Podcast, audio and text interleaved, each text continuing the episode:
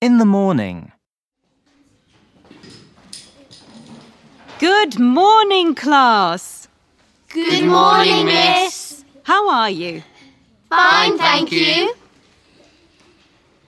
Anyone absent today? Jennifer's absent, miss. Come in. Uh, sorry I'm late, miss. OK, Jennifer, go to your seat. Quick.